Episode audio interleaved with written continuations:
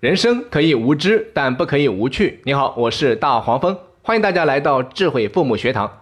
那如果你喜欢这里的课程，请一定记得点订阅。今天我们接着昨天的课程，继续来讲下一个比较有代表性的人物，他就是包贝尔。为什么在我看来，包贝尔也是一个巨婴呢？这个恐怕还得从一些细节说起。首先，请大家明确一个概念：什么是巨婴？所谓的巨婴。主要是指心理的某些方面依然滞留在婴儿水平的成年人。我们简单了解一下包贝尔的成长经历。包贝尔在十岁的时候，父母离婚，母亲为了养家去了日本发展。多年来，包贝尔只见过妈妈几次面。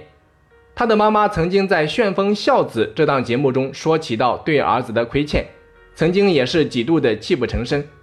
为了弥补啊，一直到包贝尔长大了，还喊他宝贝。但对于这样一个称呼，包贝尔是非常抗拒的，这反倒是加重了包贝尔的逆反心理，让他本能的与老妈疏远。所以啊，他经常以工作忙为借口，拒绝和妈妈过度的接触。在心理学里面有一个概念叫做边界，也就是说，每一个人都有自己的心理边界。我举个例子，某个男孩谈恋爱了，老爸告诉他说：“你应该找这样的女孩子。”老妈又说：“你应该找那样的女孩子。”男孩可能在心里面会想：“是我找老婆，还是你们找老婆？”从父母的角度，可以算是对孩子的关心；而站在孩子的感受上，父母则是在替我做决定。在这里，我有特别强调“我”字，意思就是说，父母侵犯了我的心理领地，也就是说，越过了我的心理边界。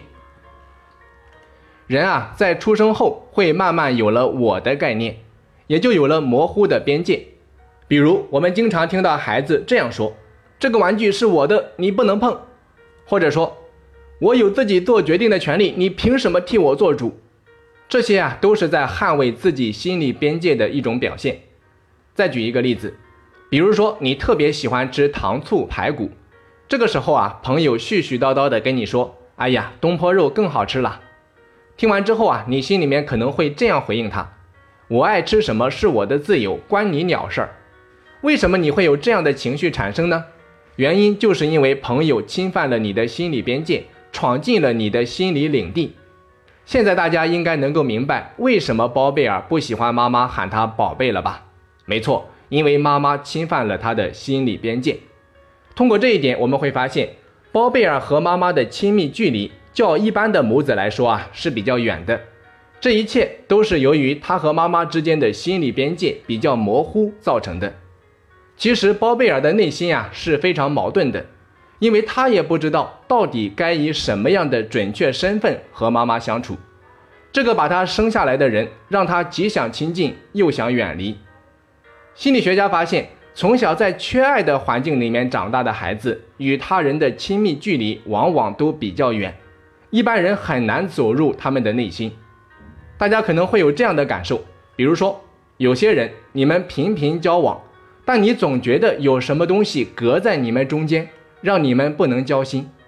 这种现象啊，在孤儿的身上，或者在单亲家庭里面长大的孩子身上特别明显。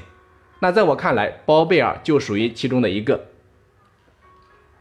所以你会发现，包贝尔陪女儿玩的方式就是。我自己看剧本，孩子爱干啥干啥，他更多的会认为我只需要赚钱养家，至于孩子交给妈妈阿姨照顾就好了。这真是印证了一句话：妈妈生，外婆养，爷爷奶奶来观赏，爸爸回家只上网。所以啊，包贝尔和这个家庭之间的心理边界也是非常模糊的。在他看来，他对这个家的责任或许就是赚钱养家。至于他的其他身份啊，在包贝尔那里怕是没有多少概念的。对于这样的一个家人，其他的家庭成员往往会很痛苦。比如说，孩子很难感受到父爱，爱人很难得到陪伴和家庭内务的分担。他往往只是为了存在而存在着。这样的人往往既是可怜又是无辜的，因为他从来没有觉得这样有什么不妥。所以啊，通过包贝尔，也希望各位家长能够明白，父母的陪伴对于孩子的成长是多么的重要。孩子成长的过程，其实就是与父母在心理上分离的过程。那在分离的过程中，孩子逐步形成了自己的心理边界。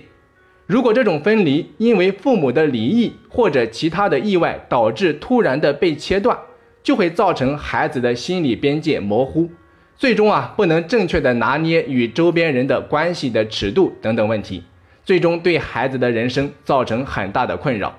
所以可见父母的陪伴以及家庭的完整对于孩子的成长是多么的重要。好的，本期课程就到这里。那如果你喜欢大黄蜂的课程，也欢迎你到喜马拉雅平台搜索“智慧父母学堂”进行免费订阅。我们每天六点钟不见不散。